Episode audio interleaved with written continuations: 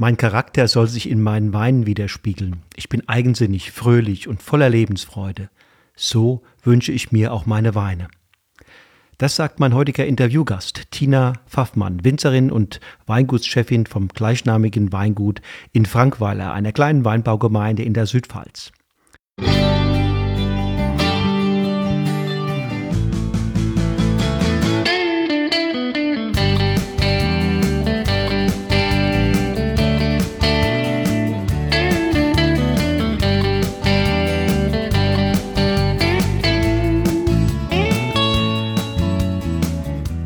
Hallo und herzlich willkommen heute zur achten Folge meiner Podcast-Serie zu Ehren von Hans-Günter Schwarz, der weit über die Landesgrenzen hinaus geschätzten Winzer- und Kellermeisterlegende aus der Pfalz.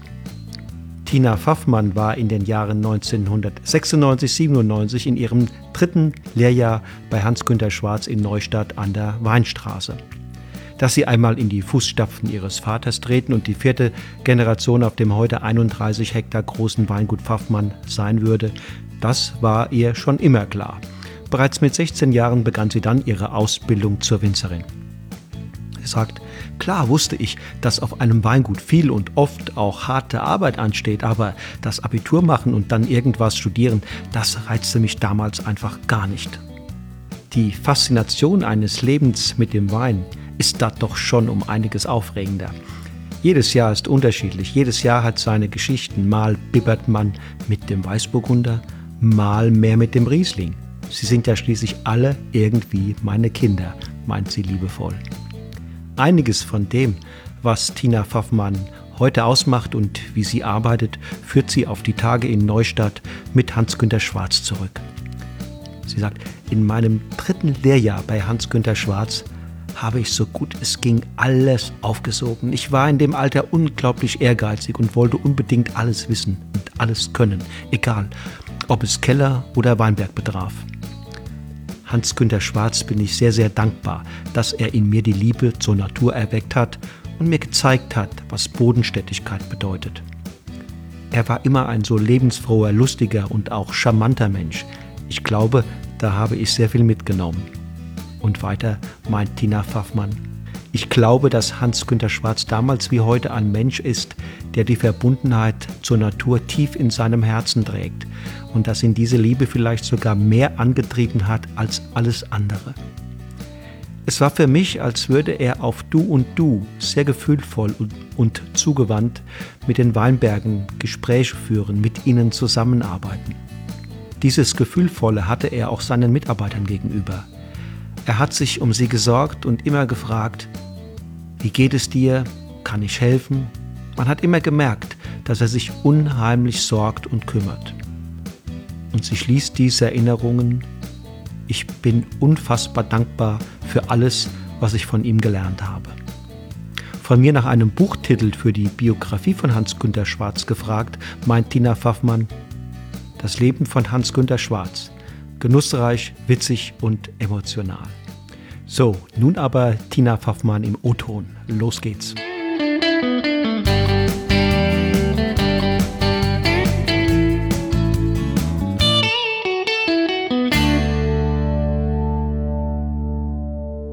So, ihr Lieben, ich bin hier äh, remote verbunden mit der Tina Pfaffmann. Hallo Tina. Hallo Wolfgang. Schön, dass du dir Zeit nimmst. Ich höre im Hintergrund bist du in einem Hotel, glaube ich, ne? Ja, ich bin gerade unterwegs und äh, sitze jetzt im Restaurant und äh, finde es ganz spannend, äh, dass wir hier so diese äh, Technik nutzen können. Fein. Ich finde es auch spannend. Äh, diesmal hat alles so wie gut geklappt. Erzähl doch mal, wo genau bist du aktiv? Wo lebst und arbeitest du?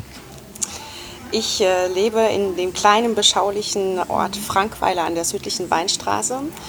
Da sitzt mein Weingut, das Weingut Tina Pfaffmann. Da arbeite ich, lebe ich und äh, genieße das Leben. Und ähm, was für Weine machst du? Ich bin bekennende Weißweinliebhaberin und habe mich äh, deswegen auf die Weißweine spezialisiert, die roten komplett außen vor gelassen. Und ähm, von den äh, 31 Hektar, die ich mittlerweile bewirtschafte, sind über 35 Prozent Rieslinge. Ich bin also ein Riesling-Kind und meine große Liebe ist auch der Riesling. Und äh, dann kommen aber auch gleich die Weiß- und die Grauburgunder hinterher. Okay. Sag mal, mit, mit welchen Grundeinstellungen bist du unterwegs, also was den Wein anbelangt und auch seinen Herstellungsprozess?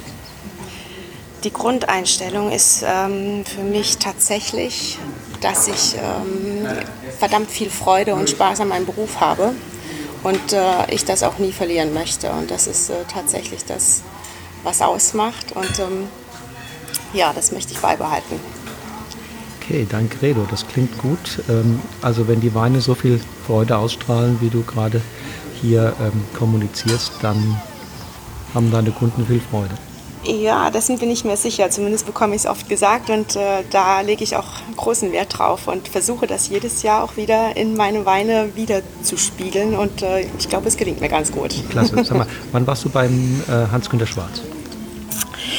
Ähm, ich bin nach der Realschule, ich war ja ein bisschen faul in der Schule, hatte keine Lust aufs Abi, bin ich direkt in die Lehre und habe deswegen drei Jahre gelernt und war im dritten Ausbildungsjahr beim Hans Günther, das heißt ähm, 96, 97 und äh, habe dann die Abschlussprüfung 97 gemacht. Mhm. Ein Jahr also, oder? Ja. Ein Jahr bei Hans mhm. Günther. Mhm. mhm. Und ähm, hast du heute noch Kontakt zu ihm? Ja, wir haben einen engen Kontakt.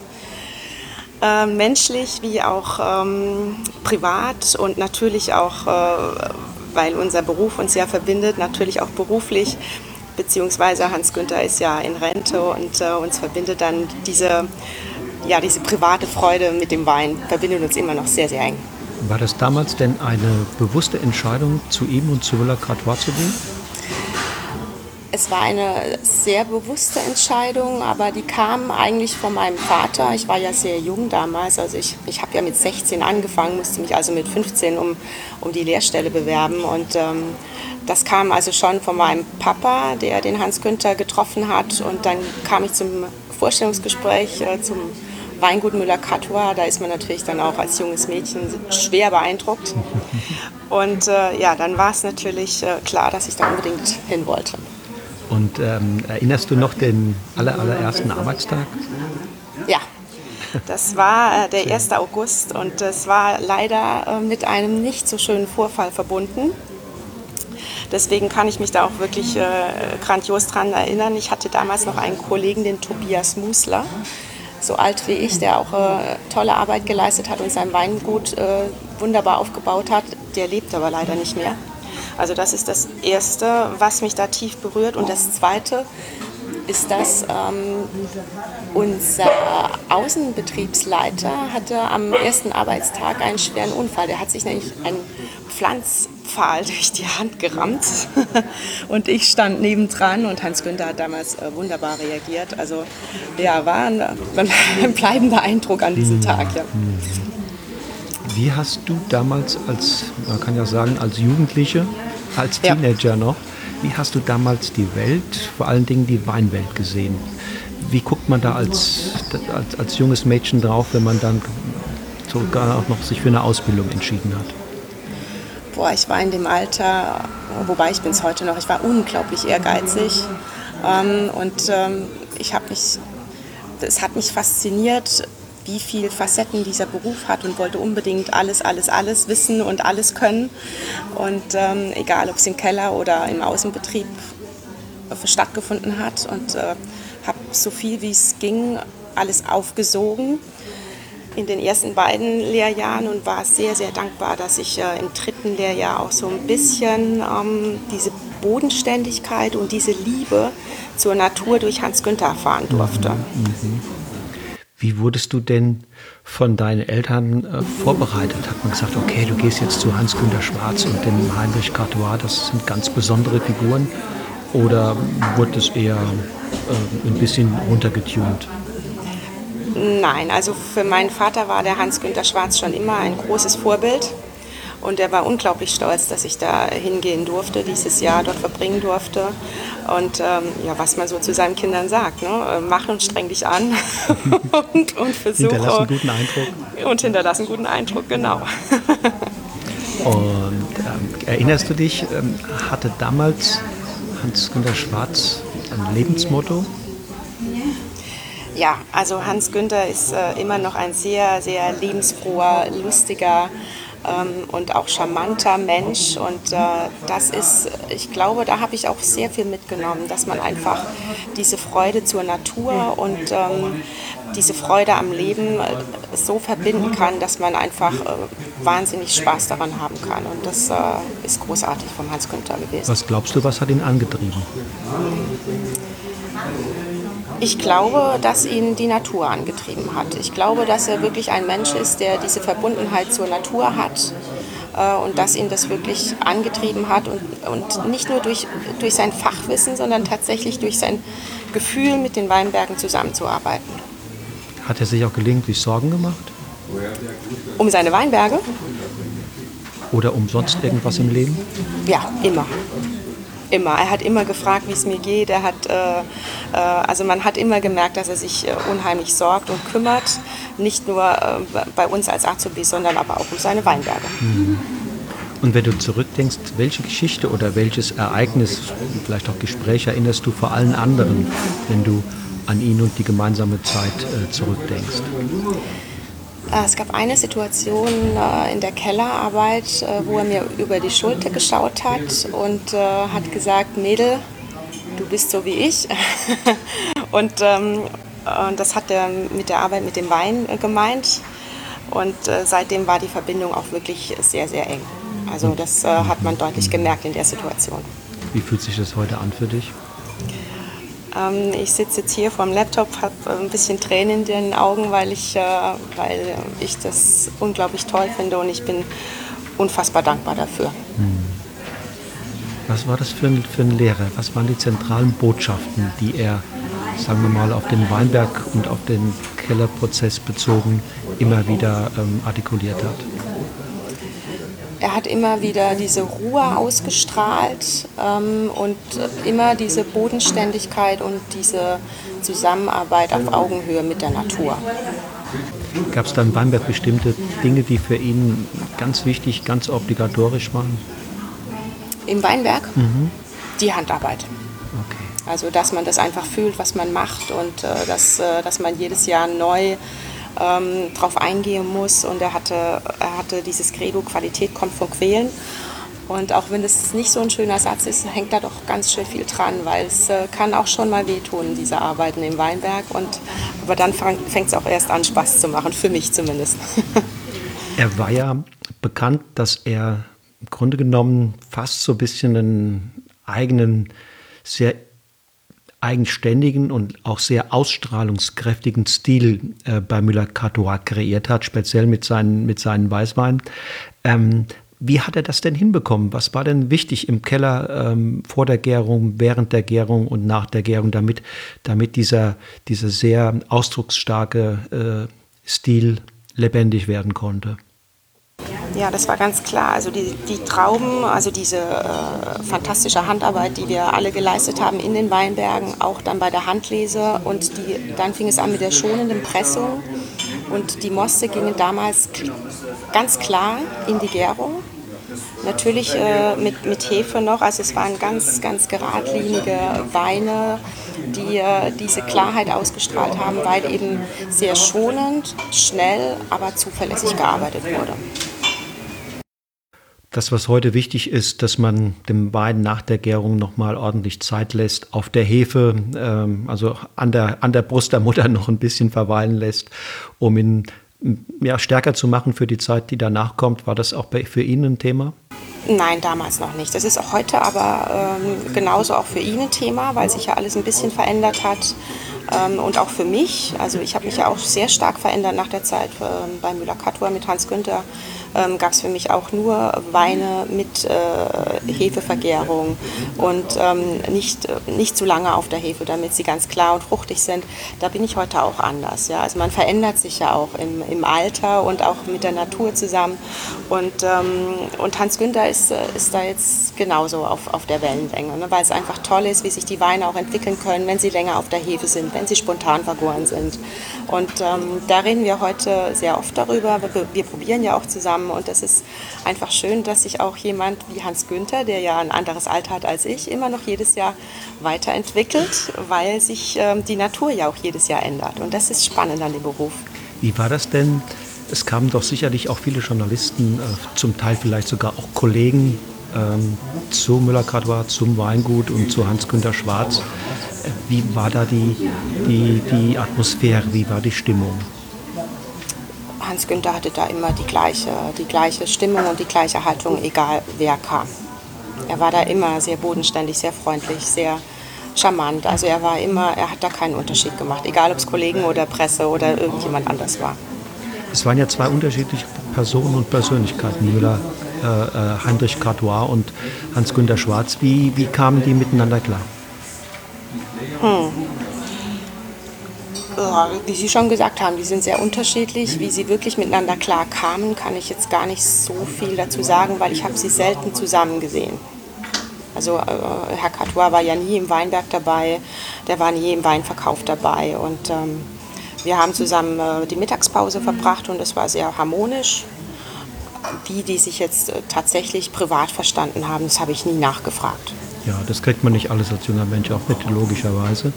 Aber den Hans Günther hast du, hast du sehr oft mitbekommen. War das privat ein ähm, Genießertyp? Ja, total.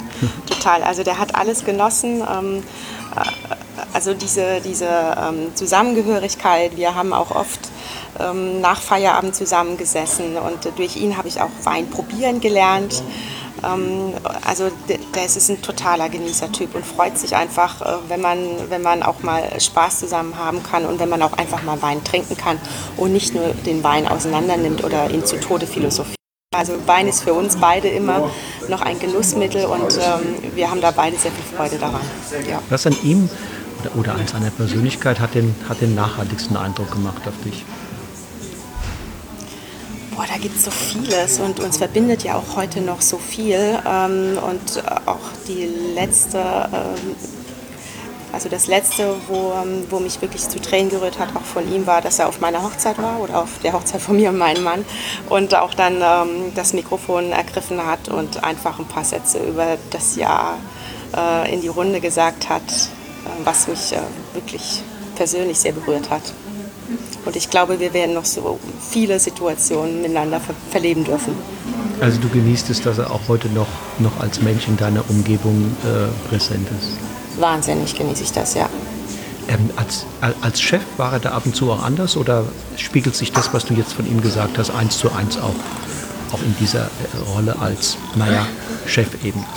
Naja, er war schon, er war schon fordernd möchte ich jetzt nicht sagen, aber er hat, er hat schon Dinge von uns erwartet. Und ähm, ich hatte ja damals noch einen äh, tollen Kollegen, der Stefan Schindler, der mit mir die Ausbildung gemacht hat. Und wir waren jetzt aber auch beide, ich sage jetzt mal, nicht so unbegabt. Also es gab wenig, es gab wenig ähm, Dinge, wo er forscht werden musste.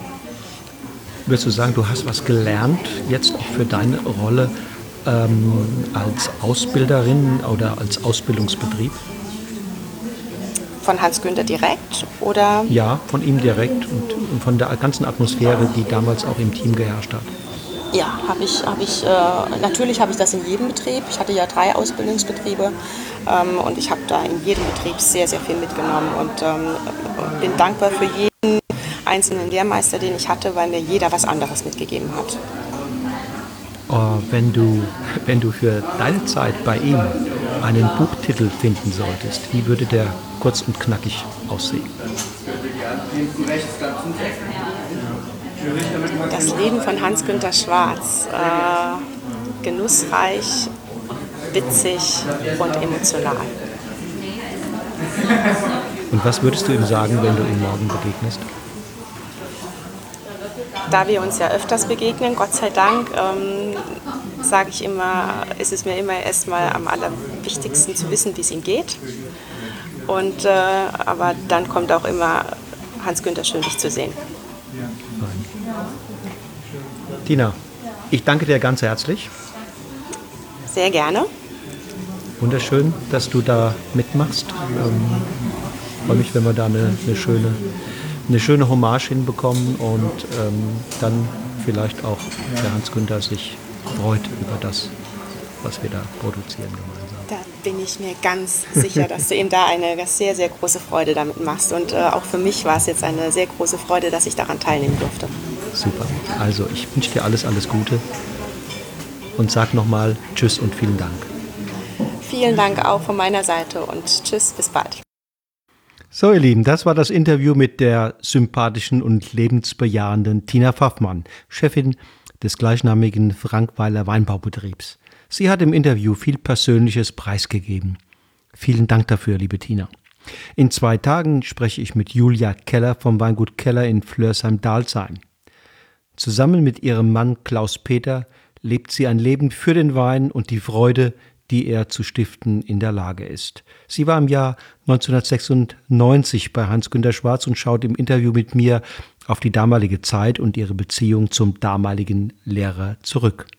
Ich freue mich, wenn du wieder einschaltest, wenn am 16. August die nächste Episode von Genuss im Bus an den Start geht. Und dann mit Julia Keller erfreulicherweise erneut eine Frau am Mikrofon Platz nimmt. Alles Gute bis dahin, tschüss und auf Wiedersehen.